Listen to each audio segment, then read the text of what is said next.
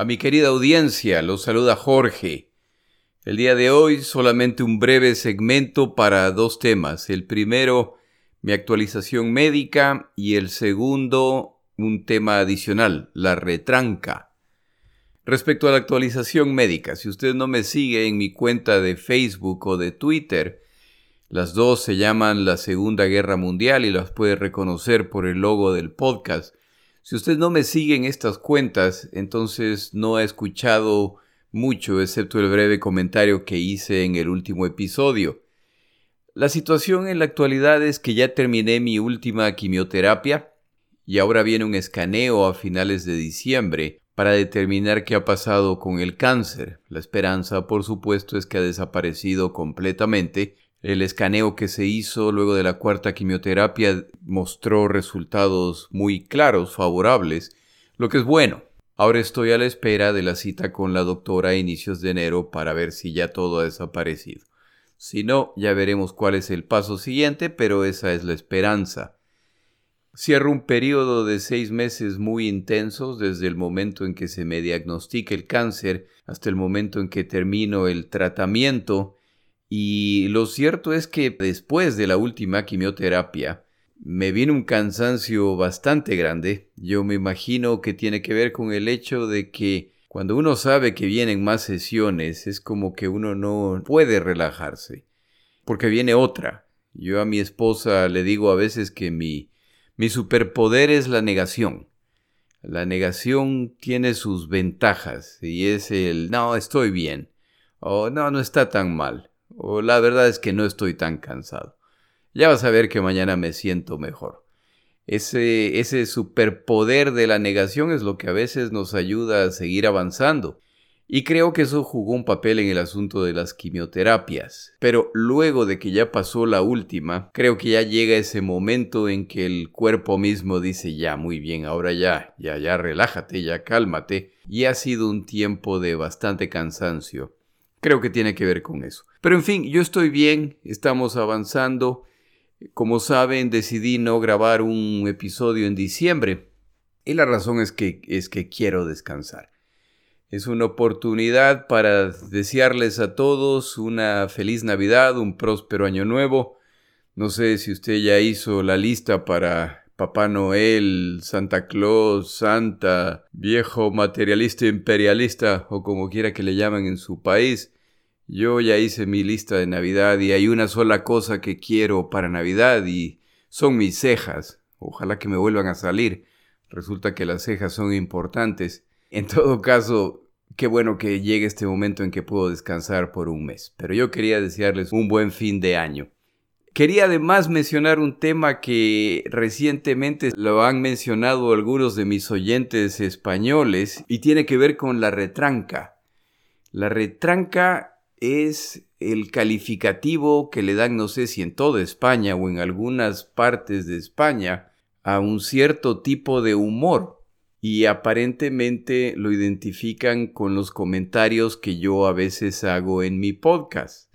Son tres personas ya que lo han mencionado y dicen pues que les agrada el estilo ese similar al de la retranca en España.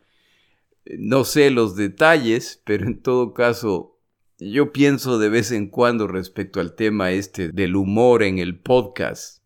Y a mí si alguien me hubiera dicho que iba a grabar un podcast de la Segunda Guerra Mundial y que de vez en cuando pondría algún toque humorístico, yo hubiera dicho no, absolutamente no, imposible, el tema es demasiado serio, es demasiado grave como para que exista algún tipo de humor. Pero en el proceso de grabar este podcast, usted sabe que en algunos de mis episodios yo pongo comentarios que pues yo me imagino que a alguna gente sí le gustarán, a otra gente no le gustarán. Y pues yo quería hacer un comentario respecto a eso, porque algunas personas lo han mencionado y yo, y yo aprecio eso. Yo, como ustedes habrán notado en los episodios de mi podcast, no siento ninguna obligación de poner algún tipo de comentario gracioso. No son bromas, no son chistes, porque no es, no es algo preparado, es simplemente que cuando estoy grabando los episodios De repente, mientras estoy en el proceso, se me ocurre algo como resultado de lo que leí o de lo que estoy escribiendo que decido incluir. Eh, lo que ocurre es que grabando los episodios, estoy escribiendo algo, estoy leyendo algo y algo se me viene que a mí me hace gracia. Y, a veces lo dejo ahí.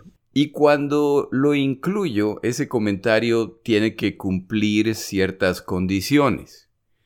La primera condición es que me tiene que hacer gracia a mí. Si no me hace gracia a mí, no lo voy a poner ahí. Si me hace gracia a mí, entonces lo dejo. Y el criterio es que me haga gracia a mí y a nadie más. Por la sencilla razón que de acuerdo a Spotify yo tengo cerca de 60 mil oyentes. Y no existe comentario en este planeta que le vaya a hacer gracia a 60 mil personas. Habrá quienes les hace y habrá quienes no les hace.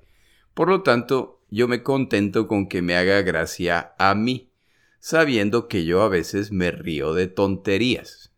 El resto de criterios respecto a la broma es que yo nunca, nunca haré burla de los nombres de la gente o de los apellidos de la gente, lo que por supuesto es mucho más fácil cuando estamos hablando en, distintos idiomas.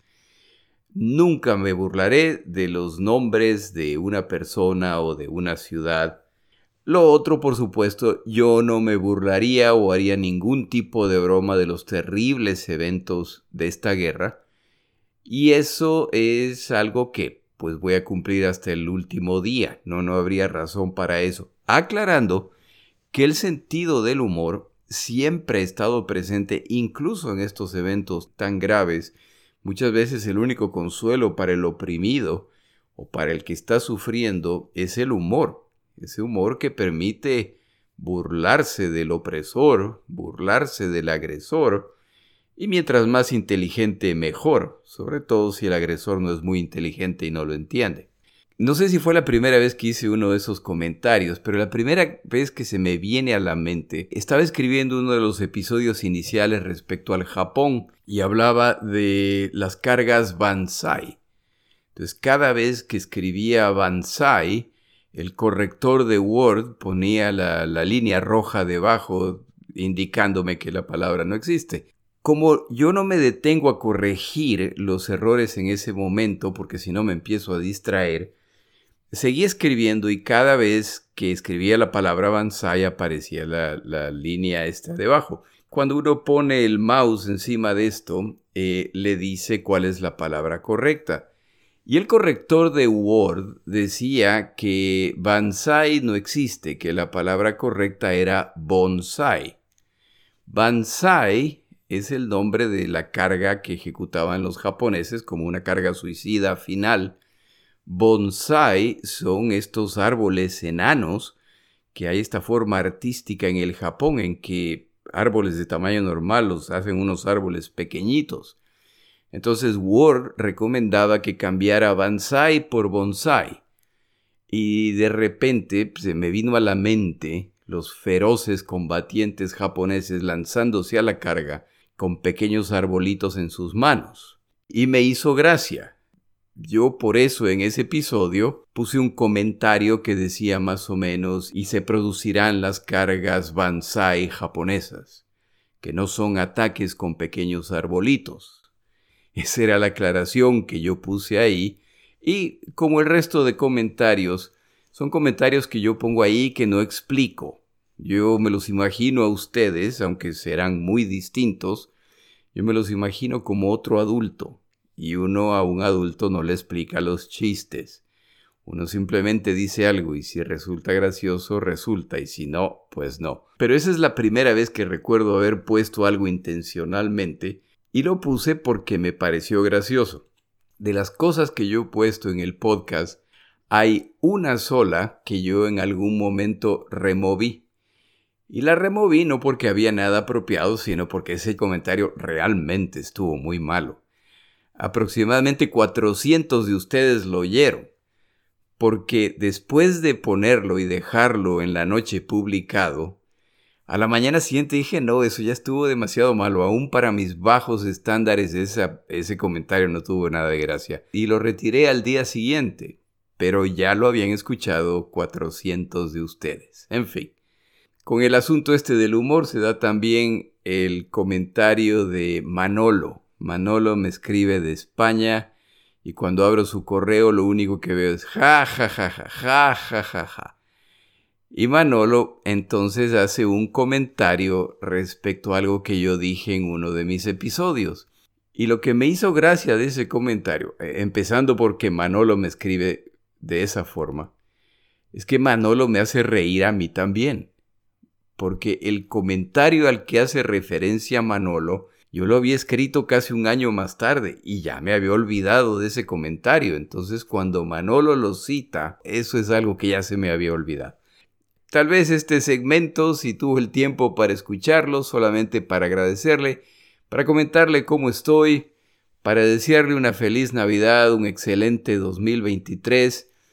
Y continuamos en enero. Ya estamos entrando a 1944 en Europa, ya terminamos el Pacífico. Un año muy importante en muchos sentidos en Europa. Y eso es lo que haremos en enero. En todo caso, que tenga un buen fin de año, que lo disfrute, ojalá pueda descansar. Seguimos.